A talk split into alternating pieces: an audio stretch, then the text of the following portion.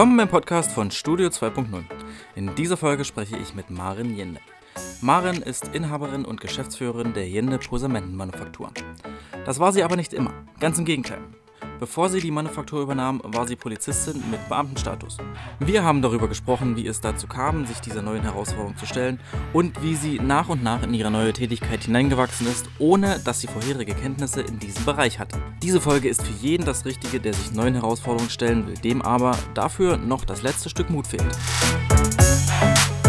Diese Folge wird unterstützt durch die Körperstiftung und das Projekt Soziale Stadt. Vielen Dank an das Kompetenzzentrum Forst.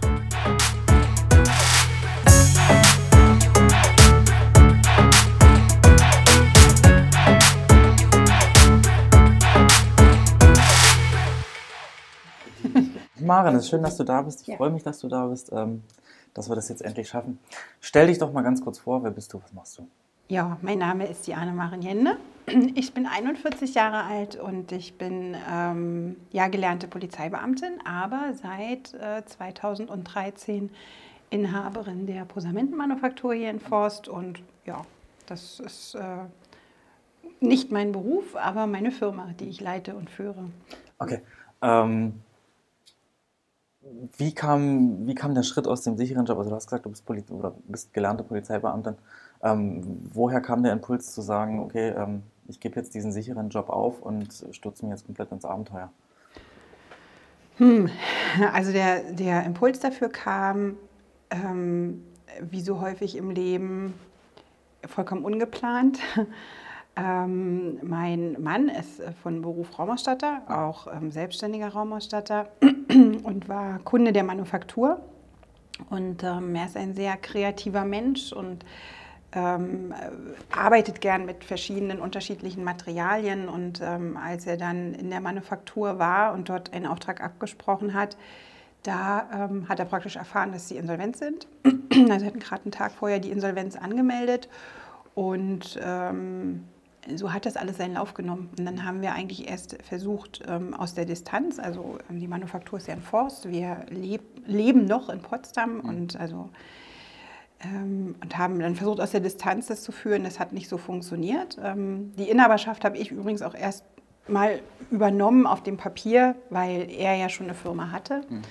Ähm, Nichtsdestotrotz machen wir beides. Also jeder hat so äh, in den Firmen äh, seine Parts, die, er, die man bestreitet. Und ähm, ja, aber so kam das dann. Und wie gesagt, Distanz war ja das Thema. Mhm. Ähm, haben wir irgendwann festgestellt, nach einem Jahr, es funktioniert nicht. Und dann habe ich angefangen, immer so zwei, drei Tage in der Woche hier zu sein. Und ähm, mhm bin da immer mehr reingerutscht. Hast du, hast, du, da währenddessen noch als, äh, als Polizistin gearbeitet? Ja, also ich habe die erste Zeit ähm, habe ich ähm, noch bei der Polizei gearbeitet, mhm. war damals aber nicht mehr im Außendienst, war im mhm. Bereich Presse- und Öffentlichkeitsarbeit und ähm, habe aber auch schon ähm, reduziert gearbeitet, weil ich habe ähm, damals schon in der Firma meines Mannes äh, den ganzen Bürokram gemacht mhm. und ähm, äh, ja, hatte da eben schon so ein bisschen Tag frei, sage ich mal. Mhm. Und ich habe ähm, meine Arbeit bei der Polizei sehr gerne gemacht. Also gerade auch diese Arbeit im Bereich Presse- und Öffentlichkeitsarbeit, die fand ich immer sehr spannend und ähm, toll. Und auch dieser Kontakt mit den Medien, das ähm, hat, da habe ich immer keine Berührungsängste so gehabt. Also das mochte ich sehr gerne.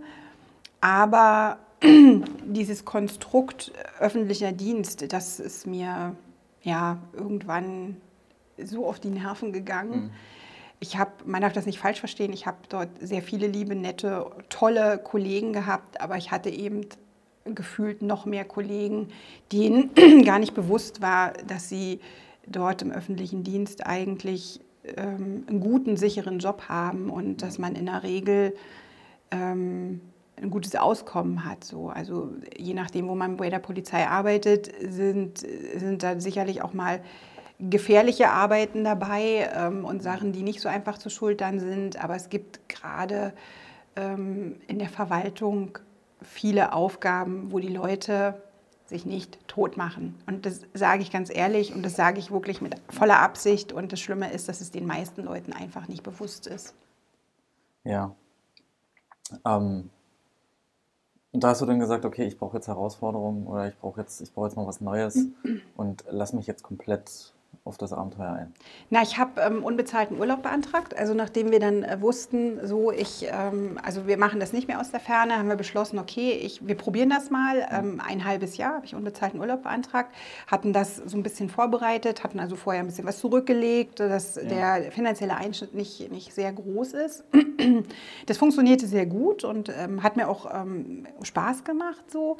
Und dann haben wir diesen äh, unbezahlten Urlaub verlängert und ähm, habe ich auch genehmigt bekommen. Aber während dieser Zeit ähm, bin ich angeschrieben worden, weil ähm, das dann halt nicht so in Ordnung war. Also die wussten, dass ich eine Firma habe und es mhm. war alles angemeldet und es war alles okay und Nebentätigkeit, das äh, war genehmigt. Aber man kann das ähm, nur aus familiären Gründen machen. Das heißt also, ähm, wenn ich mich um meine Kinder kümmere und ja. ähm, ich hatte damals, äh, also unsere kleine Tochter war damals noch unter 18, also es war okay. Und ich darf in dieser Zeit auch selbstständig tätig sein, aber nicht mehr als acht Stunden am Tag. Mhm. Äh, Quatsch, in der Woche. Okay. Nicht mehr als acht Stunden in der Woche. Okay. Und jeder, der eine Firma hat, weiß, acht Stunden in der Woche, das ist so, hm. Und ähm, ich bin dann also vorgeladen worden und damit konfrontiert worden. Und dann stand ähm, nach fünf Minuten für mich fest, dann werde ich wohl kündigen, weil äh, alle redeten dort immer nur davon, naja, das äh, müssen wir dann lassen und sie müssen dann zurückkommen. Und ich habe dann gesagt, ähm, nee, ich glaube, ich kündige dann. Und äh, ich glaube, für ein paar Sekunden sind der Dame dort in der Personalabteilung auch so, naja, nicht die Gesichtszüge entglitten. Ja aber auch hinterher, ich habe mich ja dann damit beschäftigt, was muss ich jetzt alles machen, meine Rechten, meine Pflichten, mhm. äh, habe im Beamtengesetz nachgelesen. Ich glaube, das ist gar nicht so vorgesehen, dass jemand kündigt. Also es passiert wahrscheinlich nicht so oft, dass das jemand von sich ausgeht. Und ähm, ja, also meine Familie hat mich da auch total unterstützt, mhm. mein Mann sowieso. Mhm. Und ähm, auch meine Kinder haben damals gesagt, Mama, mach das doch, du bist doch da nicht wirklich glücklich. Und das, ja. das wäre jetzt meine nächste Frage gewesen, ob dann äh, extremer Gegenwind kam, als du die Entscheidung getroffen hattest. Also von, von meiner direkten Familie, mein Mann, meine Kinder überhaupt gar nicht. Da mhm. habe ich ähm, richtig, richtig tolle, gute Unterstützung bekommen. Mhm. Ähm, Schwierig war es mit meinen Eltern. Mhm. Also auch mit ähm, Mitte 30 ist das noch sehr schwer, seinen Eltern mitzuteilen. Äh, ach übrigens, ich äh, äh, kündige meinen Job. Man ja. muss dazu wissen, ich war auch schon äh, Lebenszeitbeamter. Also ich ähm, habe da wirklich eine große Sicherheit aufgegeben. Ja. Ähm, meine Eltern haben relativ cool reagiert. Ich glaube, die ähm, sehen mittlerweile, dass das, was wir machen, durchaus auch Hand und Fuß hat. manchmal etwas abenteuerlich ist, aber prinzipiell immer ähm, zum Ziel führt. Und ähm, ja, wer jetzt nicht, also witzigerweise, alle Kollegen im, im öffentlichen Dienst, da gibt es sehr, sehr viele, die mir heute noch sagen, so viele Jahre später, du hast dich genau richtig entschieden, äh, wenn wir das könnten, dann würden wir das auch machen, weil die Arbeit halt nicht mehr die Arbeit mhm. so ist. Also es ist sehr politisch geworden. Mhm. Und ähm, äh, Leute, die damit so gar nicht äh, in Berührung kommen, da sieht man schon oft ein Unverständnis. Also die mhm. können das nicht nachvollziehen. Ja, das glaube ich. Ja. Wie lange bist du jetzt äh, raus aus dem? Ähm, seit vier Jahren, ich glaube 2016, im, okay. im, im, Sommer 2016 habe ich gekündigt. Vermisst du es manchmal? Nein, gar nicht. Gar nicht? Nein. Überhaupt gar nicht. Also, Klar, es wäre jetzt gelogen. Ähm, ich vermisse manchmal ein bisschen diese finanzielle Sicherheit ja. ähm, und, und, und dass halt einfach eine gewisse Summe X kommt, weil ähm, ich habe dort tatsächlich irgendwie nur noch für 24 Stunden gearbeitet und hatte einen relativ geringen Dienstrang, aber ähm, was ich habe hab trotzdem, ich glaube ich, knapp 2000 Euro bekommen. Mhm. Und das ist, ähm, ja, wie viel ich jetzt machen muss, um so viel zu verdienen, das ist schon ein himmelweiter Unterschied. Ja. Aber nein, ich vermisse das überhaupt gar nicht. Ich stehe jeden Morgen auf und gehe gerne arbeiten, mhm. freue mich auf mein Team in der Manufaktur und ja. ähm, es war der für mich richtig gute Weg. Okay, ähm, kommen wir mal zur Manufaktur. Was, was macht ihr denn eigentlich genau? Also die meisten können sich unter Posamenten relativ wenig vorstellen. Ja, das stimmt. Ähm, also Posamenten ist ein, wie die Manufaktur ist das ein sehr alter Begriff und ähm, man ähm, findet den heute so gut wie nirgendwo mehr. Ähm, ich sage dann immer in Erklärung, man kann das übersetzen mit dem Wort Schmucktextilien. Also es sind kleine, schmückende textile Elemente. Und wenn man dann anfängt aufzuzählen, also Quasten, Borten, Schnur, Franse, Taue, textile Kabel und so weiter und so fort, dann ähm, wissen die meisten, aha, okay, das ist es. Ähm, wir sind eines der letzten Betriebe in Deutschland. Also es gibt da wirklich, glaube ich, nicht mal mehr eine Handvoll, die sehr traditionell produzieren, mhm. ähm, auch mit sehr alten Maschinen. Ähm, ja, es ist halt einfach ein besonderes Handwerk. Mhm. Also es ist schon was sehr Schönes. Ich habe mir das ja bei euch angeguckt. Also es ist ja äh, sehr abenteuerlich, die Maschinen, die da, die da zum Teil stehen. Also was, was ist die älteste Maschine, die ihr habt? Also ähm, die älteste Maschine ist ähm, schätzungsweise über 100 Jahre alt. Man kann gerade bei den älteren Maschinen das Alter gar nicht mehr so genau ähm, äh, ausmachen weil ähm, der ursprüngliche Inhaber, also die Inhaberfamilie, der das einmal gehört hat, ist die Familie Wagler aus Berlin, ähm, haben nach dem Krieg sozusagen Maschinen zugekauft und konnten mhm. dann nicht so genau sagen, wo kommen die jetzt her, welches Baujahr sind die und mhm. so. Äh, und ähm, deswegen, aber so schätzungsweise über 100 Jahre also sind so zwei, drei Maschinen auf jeden Fall bei uns. Ich, ich finde das halt lustig, wie das funktioniert, wie, die, äh, wie diese Muster ähm, gestickt werden oder ja. gestrickt werden, dann mit diesen Lochplatten, die gewebt. Ihr, oder gewebt, Entschuldigung. Kein Problem. Äh, gewebt ähm, mit diesen, diesen Lochplatten. Das ist ja. ja so, wie die ersten Computer damals aufgebaut ja. waren. Ne? wenn man sich überlegt, dass so eine Maschine weit über 100 Jahre alt ist, ne? wie das damit dann schon so funktioniert hat. Also Loch, dann kommt da die Nadel rein oder zieht da den Faden raus ohne Loch oder was auch immer. Das ist schon ja, das ist eine ganz spannende Geschichte. Es, ähm, vor allen Dingen, man, man kann halt tatsächlich sehen, wie die Maschine arbeitet und wie ja. die Mechanik funktioniert. Und wenn wir bei uns ähm, Führungen in der Manufaktur haben, ist es auch immer ein Fakt, der nicht nur die Frauen, sondern auch die Männer begeistert. Mhm. Also weil man wirklich noch sieht, wie die Technik arbeitet. Ist, da ist halt nichts Verbautes dran. Das, ähm, ja, das, man kann da reingucken. Mhm. Man sieht, was passiert. Habt ihr euch schon mal überlegt, ähm, neue, neuere Maschinen zuzulegen, ähm, um vielleicht produktiver oder effektiver zu werden? Oder? Mhm. Haben wir darüber nachgedacht. Wir hatten ganz am Anfang sogar ähm, uns ein Angebot machen lassen für einen äh, Schnellweber. Mhm. Also unser Webstuhl jetzt schafft so sechs bis sieben Meter in der Stunde mhm. an Borte. Und ich glaube, ein Schnellweber, der spuckt da bestimmt 50 bis 100 Meter aus. Weiß ich jetzt gar nicht so genau. Also kann jetzt sein, dass das mhm. falsch ist, aber definitiv mehr als unser alter Webstuhl.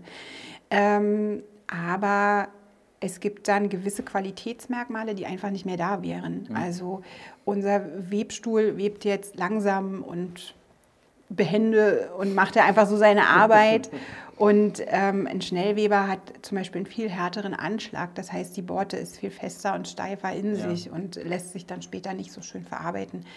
Ähm, da, gibt es Qualitätsmerkmale tatsächlich. Also ist das ein Alleinstellungsmerkmal, beziehungsweise ja. euer euer ähm, USP sozusagen. Ja, also auf jeden Fall. Na und man muss halt sagen, wenn ich eine Maschine habe, die äh, darauf ausgelegt ist, auf Masse zu produzieren, dann muss ich auch, um wirtschaftlich zu sein, Masse produzieren. Und ähm, mit den Maschinen kann ich durchaus auch sagen, ich mache eben jetzt wirklich nur mal 5, 6, 7 Meter mhm. und, und, und weil der Kunde das halt genau in einer ganz bestimmten Farbstellung mhm. braucht, dann ähm, ist, ist der Aufwand ähm, also manchmal sogar noch geringer, als wie wenn ich einen mhm. Schnellweber bestücken muss. Ja, also das ist dann auch so ein Vorteil, den wir haben. Wer sind eure Kunden? Äh, das ist ganz unterschiedlich. Also wir haben ähm, natürlich ein paar Privatkunden, aber wir versuchen ähm, sehr viel im, im, äh, mit dem Handel zu arbeiten. Und unser Handel ist, also da, wo wir ja ursprünglich auch herkommen, das sind ganz viele Raumausstatter und Inneneinrichter, Polsterer, Architekten. Ähm, wir arbeiten sehr viel für Theater äh, Trachtenschneider, ähm, aber eben auch restauratorisch. Also man hat ähm, recht häufig restauratorische Projekte. Keine Ahnung, wir haben jetzt im Schloss Branitz hier in Cottbus ähm, haben wir schon verschiedene Sachen gemacht. Äh, Schloss Granitz auf Rügen und jetzt zum Schluss haben wir einige Arbeiten in den Audienzgemächern in Dresden gemacht. Das, mhm. das ist schon schön. Also da sind wir auch ganz schön stolz drauf. Okay.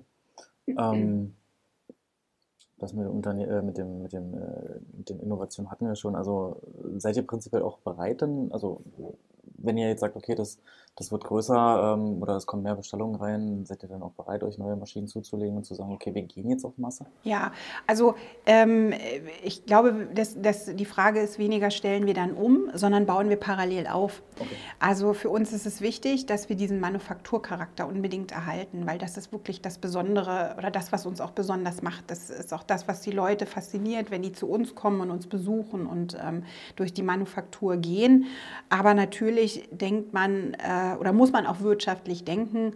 Und da ist es bei manchen Geschichten tatsächlich besser, dann auch darüber nachzudenken, moderne Maschinen anzuschaffen. Also wir sind ja gerade dabei, jetzt äh, ein, ein komplett neue, eine neue Produktlinie, wenn man das so sagen möchte, aufzubauen. Das heißt, ähm, dieser Konfektionsservice, also wir werden nähen für ähm, andere Inneneinrichter und Architekten und äh, ja, so für Großprojekte, aber eben auch für kleinere Projekte. Also, mhm. Und da ähm, wird dieser Nähservice, äh, gewisse Maschinen sind ja schon da, die hat mein Mann einfach mitgebracht. Ja. Er hatte schon ein relativ modernes Nähatelier äh, gehabt in Potsdam. Äh, aber da werden wir auf jeden Fall noch moderne Technik anschaffen. Okay. Ähm, wie viel Mann seid ihr im Team? Wir sind jetzt in der Manufaktur, habe ich drei Mitarbeiter und dann ist noch mein äh, Mann äh, ja jetzt mit nach Forst gezogen. Also seine Nähwerkstatt ist jetzt bei uns ja. mit in den Räumen und der hat noch eine Auszubildende. Okay. Ähm, wie ist das mit der, mit der Rollenverteilung äh, bei euch beiden? Ist das mhm. klar strukturiert oder redet ihr eher dir in, in deine Firma sozusagen rein, andersrum genauso äh, oder ergänzt ihr euch gegenseitig? Ich glaube, wir haben mit den Jahren gelernt, ähm, uns wirklich sehr gut zu ergänzen. Das ja. war natürlich anfänglich nicht so leicht. Also ich kann mich an Situationen erinnern, äh, gerade auch in Potsdam ähm, in der Werkstatt, wo wir uns dann teilweise auch so doll gezofft haben, dass die Mitarbeiterin daneben stand und sagte, es reicht jetzt. Okay. Also das waren so unsere ganz schlechten Zeiten. Aber mittlerweile, und das ist wirklich ein gutes Gefühl, haben wir ähm, da eine sehr gute Arbeitsebene gefunden. Mhm.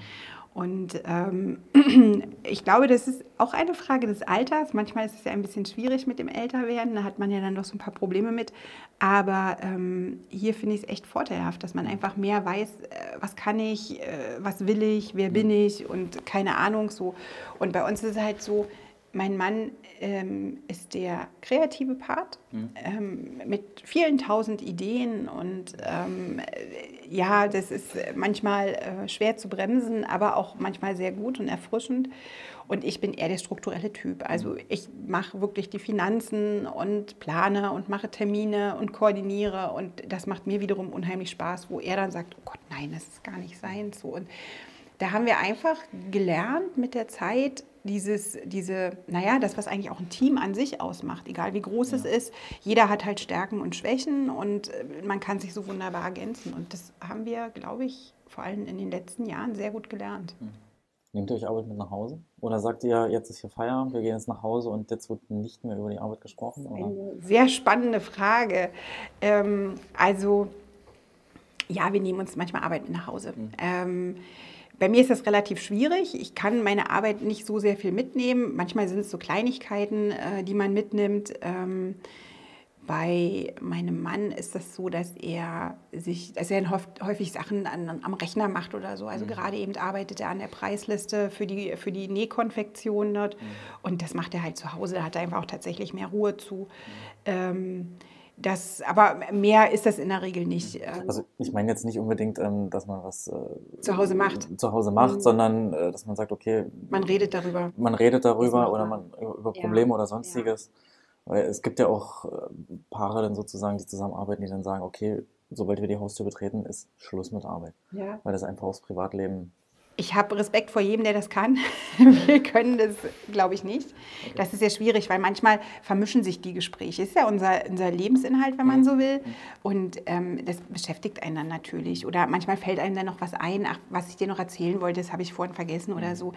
Ähm, wir versuchen, dass es nicht ausufert. Mhm. Aber ähm, man muss auch dazu sagen, manchmal haben wir zu Hause den richtigen und entspannten Rahmen, gerade wenn es auch darum geht, was wollen wir mal verändern, was wollen ja. wir neu machen, ähm, bestimmte Sachen auch in Ruhe zu besprechen. Ja. Am besten können wir übrigens reden auf Autofahrten. Also wenn wir längere Autofahrten haben, hm. dann ja, das, das ist für uns so die optimale Kommunikationszeit. Ja, das stimmt. Da lenkt nichts ab, außer halt ja. so ein bisschen Landschaft. Ne? Wenn man genau. mal schön geradeaus fahren kann auf der das Autobahn. Stimmt. Ist das schön. Also da führen wir wirklich die besten Gespräche, geschäftlich und privat. Wie lange seid ihr verheiratet? Äh, oh Gott, ich muss überlegen. also wir sind jetzt seit ähm, fast 22 Jahren zusammen, mhm. minus fünf Jahre. Also wir sind jetzt ja 17 Jahre verheiratet. Okay. Ähm, Christian kommt ja ursprünglich aus Forst. Ja. Du ja nicht. Nein. Wie war denn das für dich zu sagen, ähm, okay, ich hau jetzt aus Potsdam ab und äh, verlege jetzt meinen beruflichen Mittelpunkt erstmal, also zumindest zu, zu 90 Prozent äh, nach Forst? Ja. Ah, Potsdam ist gar nicht der Punkt. Ich hänge gar nicht so an Potsdam. Ähm, Potsdam ist für uns eine Arbeitsstadt. Also weil wir halt immer sehr viel gearbeitet haben dort und ähm, ja, ich finde Potsdam, ja, Potsdam ist eine schöne Stadt, man kann da gut leben, man hat da ein total tolles soziales, äh, total tolle soziale Strukturen. Ich kann ins Theater gehen, Kino, was man ja immer so praktischerweise mhm. aufzählt. Ich habe die Parks, Restaurants, äh, ganz prima. Ja. Ähm, aber ähm, im Alltag nutzt man das natürlich auch nicht so wahnsinnig intensiv. Mhm. Also ich finde auch, der ein oder andere äh, wird mich dafür wahrscheinlich nicht mögen. Ich finde, Potsdam ist eine unheimlich dekadente Stadt. Also das meine ich nicht unbedingt nur positiv. Aber egal. Forst ist genau das Gegenteil. Ich weiß noch, als wir damals die Manufaktur übernommen haben, hat ähm, das RBB-Fernsehen einen Beitrag über uns gemacht und der Beitrag endete damit und vielleicht ziehen sie irgendwann noch mal nach Forst. Äh, unsere Kinder verweilten in absoluter Schockstarre und wir haben doch, und, und, und wir wussten, dass wir eindeutig gesagt haben, äh, nein, never, das kommt für uns nicht in Frage. Nach Forst zu ziehen. Nach Forst zu ziehen. Und ja. ähm, das ist für mich schon sehr schwierig. Das liegt aber weniger an diesem Wechsel Forst-Potsdam, mhm. sondern vielmehr an Forst überhaupt. Also an sich ist Forst gar keine hässliche Stadt und ähm, hier gibt es auch schöne, nette kleine Möglichkeiten und es könnte ein paar mehr geben, wenn die Leute sich ein bisschen öffnen würden. Meine persönliche Meinung. Mhm.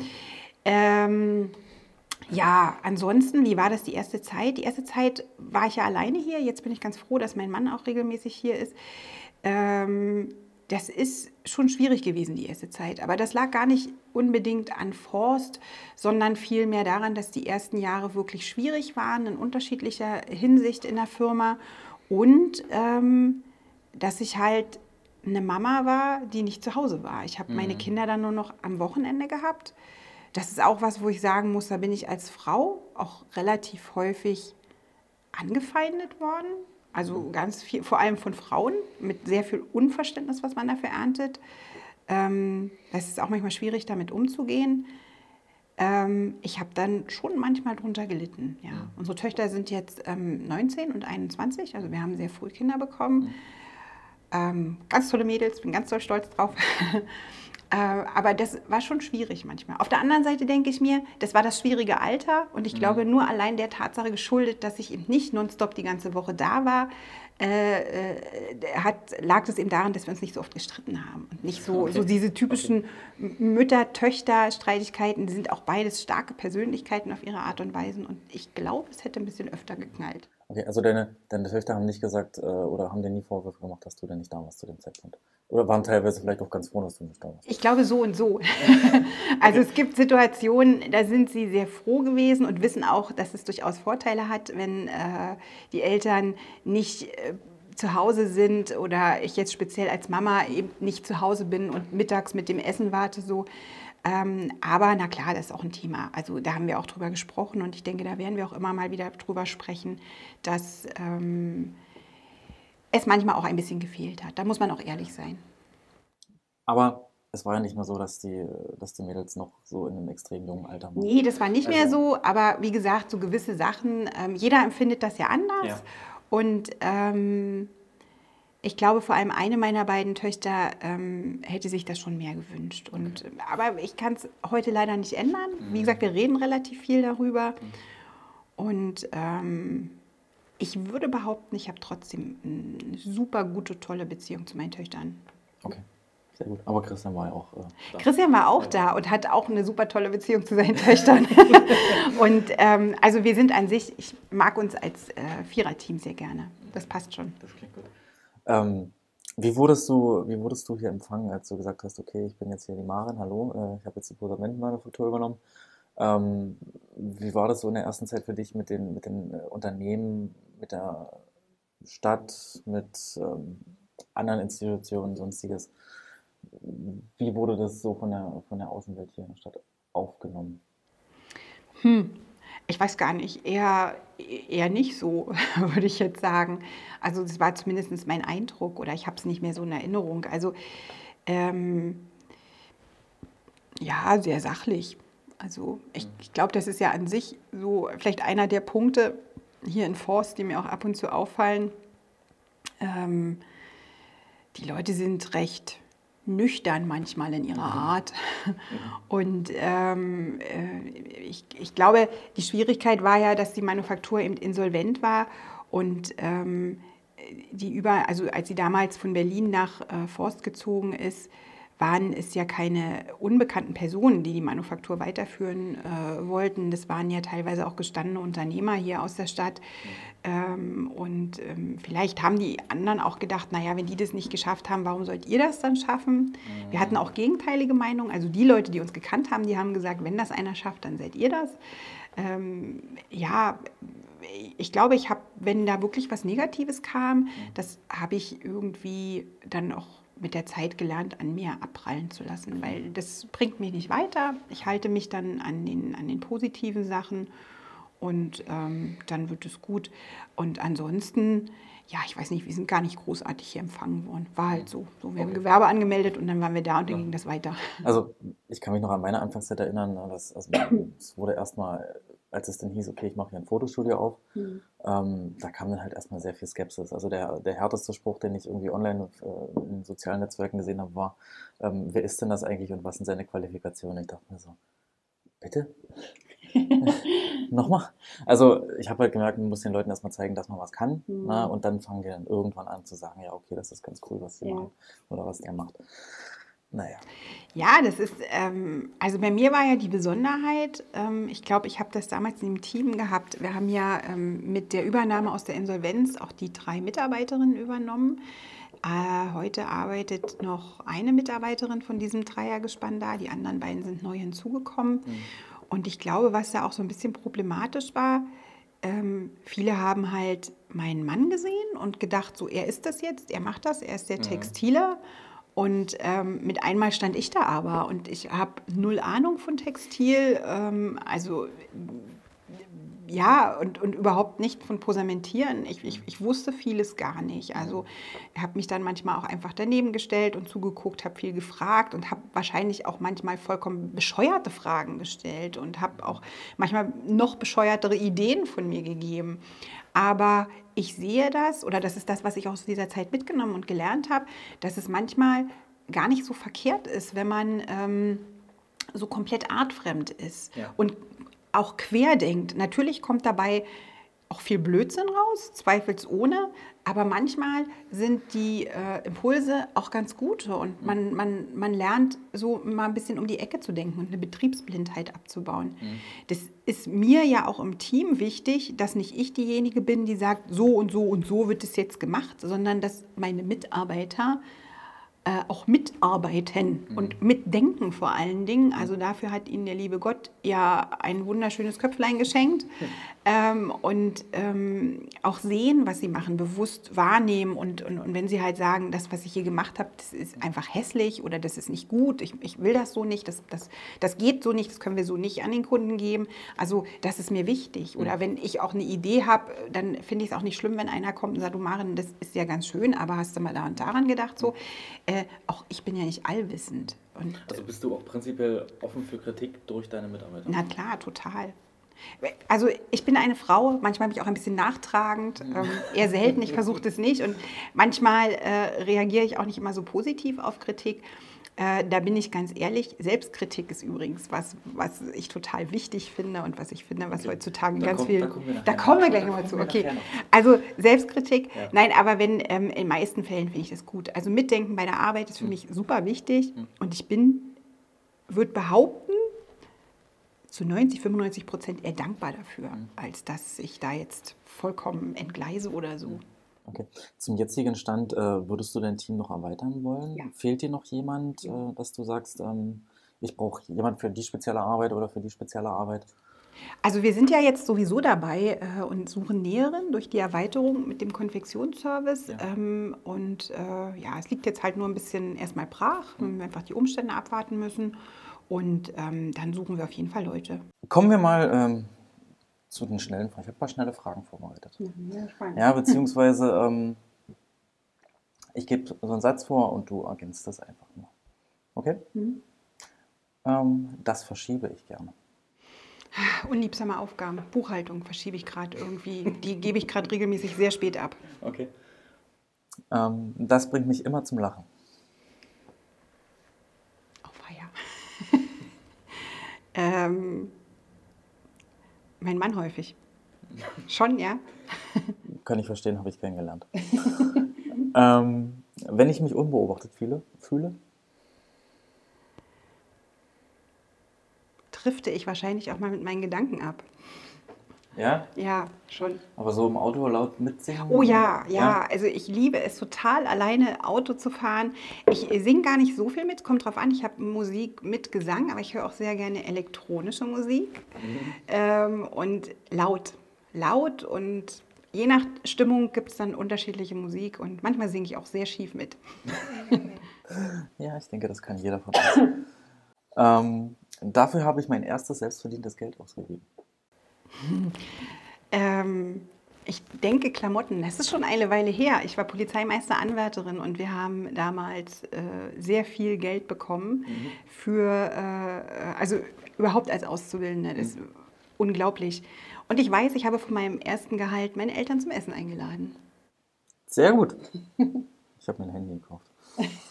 Das war noch nicht so weit. Bei mir ging das dann ja, gerade okay. erst los mit den Handys. Okay, ähm, dafür gebe ich sinnlos Geld aus. Bücher. Wobei ich weiß nicht, ob das sinnlos ist, aber Bücher tatsächlich. Dafür gebe ich das meiste Geld aus. Okay.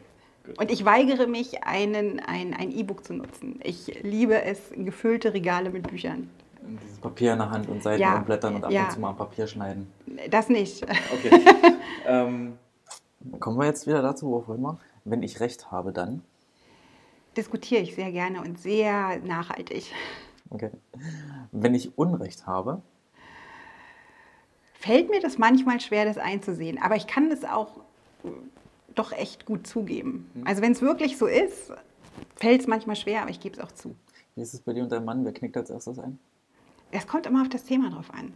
Also tatsächlich glaube ich, äh, können wir das beide sehr gut, wenn ähm, äh, wenn, also er kommt dann manchmal und sagt dann auch, ja, ich weiß, du hast ja recht. Dann sage ich mal, ja, und du hast jetzt deine Ruhe. Mhm. Das ist immer so ein Standardsatz. Nee, aber das ist ziemlich gleichberechtigt. Okay. Aber meistens habe ich immer recht.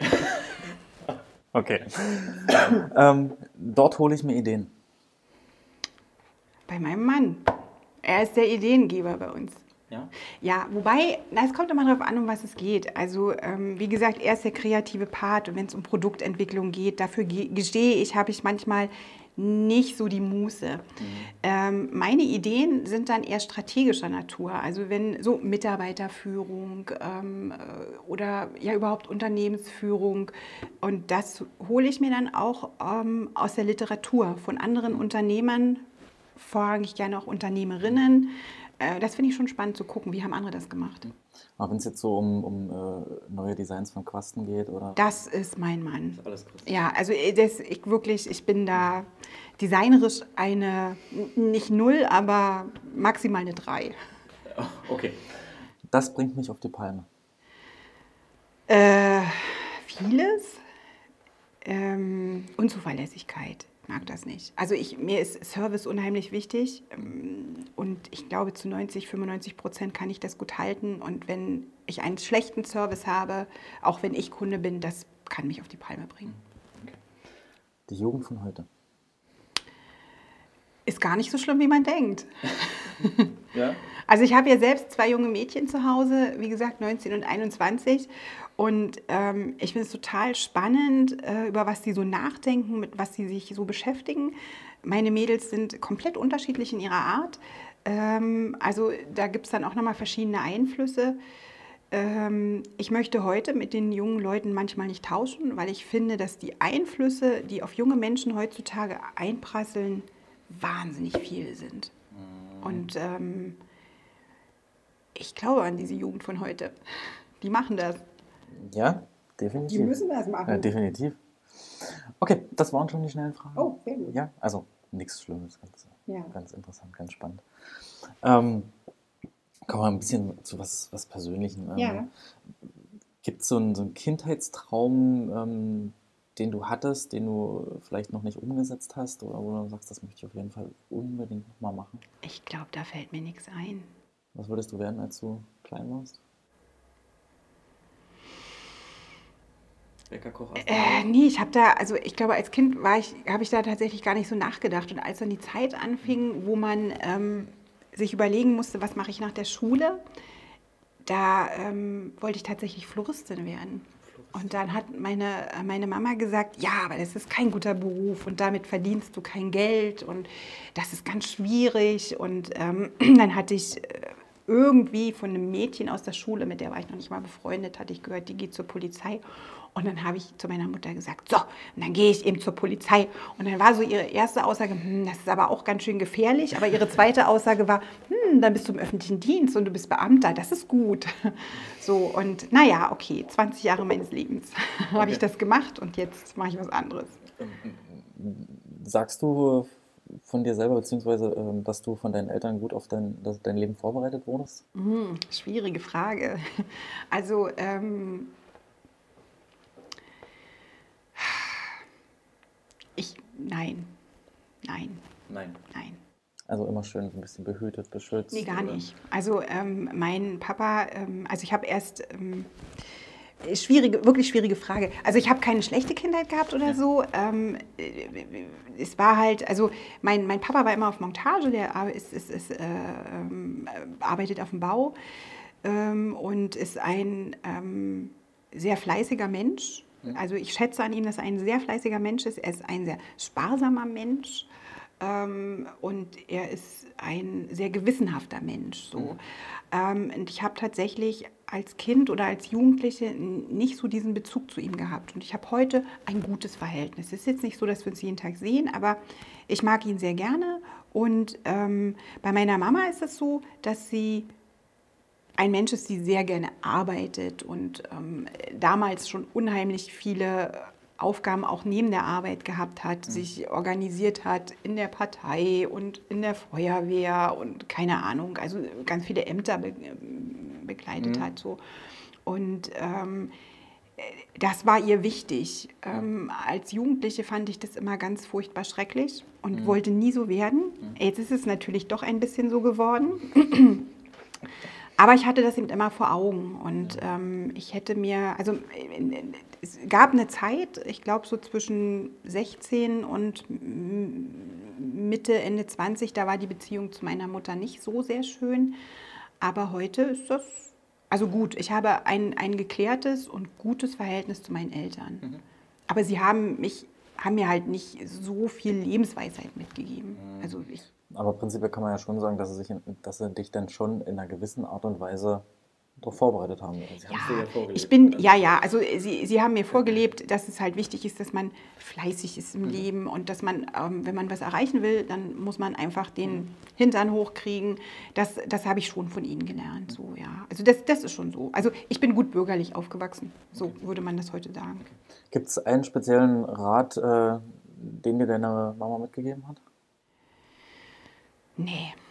Also er fällt mir gar nicht ein so. Also wie gesagt, dadurch, dass so diese Zeit, äh, auch eine gewisse Zeit nicht so schön war, ähm, ich glaube, heute ist es so, dass sie, dass sie sagt, so oder denkt, dass, dass das gut ist, so wie wir das machen. Mhm. Und ähm, ich denke, dass ähm, unsere Eltern auch sehr stolz äh, auf uns sind, aber dass sie wissen, dass wir es einfach gut machen. Mhm. Aber ich habe jetzt keinen kein Rat, den sie mir mit auf den Weg gegeben hat. Welchen Rat würdest du deinen Töchtern mitgeben? mach das, was dir Spaß macht im Leben. Also das ist ganz wichtig. Ich habe so eine, so eine, also das ist, äh, klingt sehr pathetisch so, aber ich habe so eine, ähm, so eine Aussage, und das habe ich mir tatsächlich auch so ein bisschen verinnerlicht. Ich habe gesagt, man weiß ja immer nie, wann dieser Tag X kommt. Mhm. Aber wenn der kommt, dann will ich mich umdrehen und denken, im, im Großen und Ganzen was gut. Und das ist was, was ich meinen Töchtern mitgebe. Also wenn es gibt sicherlich auch Tage im Leben, in der Arbeit, in der Familie, in der Partnerschaft, die nicht immer rund laufen. Das gehört dazu, daran wächst man. Mhm. Aber wenn etwas dauerhaft nicht gut ist, nicht meckern, verändern. Ganz wichtig. Hm, das ist ganz klar. Ja. Also vom Hinlegen und auf dem Rücken legen und heulen. Kommt niemand. Natürlich nicht. Also es so. wird einem auch keiner retten, es wird ihm auch ja. keiner helfen, außer man selbst. Ähm, wenn du die Möglichkeit hättest, mit einer berühmten Persönlichkeit äh, zu Abend zu essen, wem wäre das? Tot oder lebendig? Oh Gott, schwierige Frage. Ja. Ich, ich denke über so eine Sachen immer gar nicht nach. Äh, hm. Gibt es da jemanden, den du so ein bisschen als, als Vorbild siehst, äh, wo du sagst, okay, oder was, was heißt als Vorbild? Oder, ähm, ich weiß schon. Also für mich sind das oft eher Menschen aus dem Hier und, äh, Hier und Jetzt. Also ich weiß zum Beispiel in, in, in meiner ähm, äh, Funktion als Inhaberin der Manufaktur habe ich äh, gar nicht so weit weggeschaut. Ähm, da gibt es ja hier bei uns in Horno Felicitas. Mhm. Und ähm, ich finde das äh, sehr toll, wie die Chefin das dort gemacht hat. Und das ist so ein bisschen mein berufliches Vorbild mhm. tatsächlich. Ähm, ein Abendessen wäre sehr nett und ich hoffe, wir hätten noch andere Themen als nur die Firmen. Okay. Aber ich denke, da ließe sich wahrscheinlich was organisieren. Keine Ahnung. Mal Aber so, dass es jetzt so, so eine berühmte Persönlichkeit äh, gibt, ich habe, glaube ich, nicht so eine Affinität zu Schauspielern und Sängern oder ich auch nicht ja. zu Politikern. Also ich bin. Kann ja auch ein Philosoph sein. Es kann auch ein Philosoph. Nee, ich glaube, bin ich ja. überhaupt gar nicht so philosophisch. Also ich sehe das wahrscheinlich immer meistens sehr nüchtern. Es gibt äh, viele tolle Menschen, äh, die auch die Weltgeschichte bewegt haben und es wäre manchmal auch spannend, so Menschen kennenzulernen. Ähm, ich habe jetzt niemanden, wo ich jetzt denke, genau der wäre es. Ähm, ja, aber ja, ich, ich suche mir immer so punktuell meine Vorbilder raus. Okay. Also so wie du es gerade brauchst ja, für deine Arbeit. Ne? Ja, ja wahrscheinlich mhm. so. Also ich, ich, ich bin tatsächlich so, ich mag das tatsächlich, starke Frauen, die sich auch oft über Widerstände hinwegsetzen. Wenn ja. ich jetzt länger darüber rede und nachdenke tatsächlich, ja. dann ähm, äh, finde ich so, so, wenn, manchmal bringen sie ja so Filme, die in Anlehnung an das Leben sind. Letztens mhm. war das von, von, von dieser Enne Boda oder äh, keine Ahnung, Käthe Kruse oder Steif, Margarete Steif. Mhm. Mm, und dann sind es also einfach Frauen, die sich damals schon drüber hinweggesetzt haben. Über, ich glaube, damals war es noch schwieriger, als Frau was zu bewirken. Mich stört überhaupt in unserer Gesellschaft dieses Mann-Frau-Ding. Ich denke, mir ist doch egal. Genau. Ja. Findest, findest du, dass das, ähm, also es gibt ja die, die Frauenquote und ja, ja, ja. Ist das bei dir so aktiv drin, dass du das, dass du das ständig irgendwo siehst? Weil ich zum mhm. Beispiel ich, gut, ich bin vielleicht auch ganz anders, ich bin unter Frauen aufgewachsen. Ne? Ja. Also, ähm, aber ich habe das nie so gesehen, dass eine Frau vielleicht weniger verdient oder dass eine Frau in, in einem bestimmten Beruf nicht arbeiten darf oder mhm. dass eine mhm. Frau in ein Herd gehört, wo ich mir so denke, was, was, was für ein Blödsinn. Ja. Ne? Also, also ähm, ich, ich habe das jetzt, erlebt das jetzt nicht so, nicht, nicht so extrem. 20 Jahre im öffentlichen Dienst, da war das, da ist es, muss man sagen, ist der öffentliche Dienst oft sehr fortschrittlich. Ähm, da hat man nicht so die Probleme. Also mhm. da ist ja auch, kriegt, verdient ja auch jeder ähm, das Gleiche. Aber ich habe es tatsächlich ähm, jetzt in meiner Zeit als, als Inhaberin der Posamentenmanufaktur schon ab und zu erlebt. Also ich weiß, ich kann mich erinnern, wir wollten mal eine Maschine kaufen und da hat dann tatsächlich der ähm, Händler meinen Mann angerufen und hat meinen Mann gefragt, ob er denn damit einverstanden ist, dass ich diese Maschine kaufe. Mhm. Und äh, mein Mann hat dann gesagt, ich bin gar nicht Inhaber dieser Firma. Also wenn, kann sowieso nur meine Frau allein diese Entscheidung treffen. Mhm. Und ähm, das passiert schon ab und zu noch, dass so, man spricht ja mal von den alten weißen Männern. Mhm. Ja, so tatsächlich, dass da manchmal so, so, so Einstellungen sind. Ähm, ja, weiß nicht, keine Ahnung, die finde ich, find ich arg altbacken. Oder auch eben, was ich vorhin schon gesagt habe, dieser Fakt so, du bist eben nicht zu Hause und kümmerst dich nicht um deine Kinder.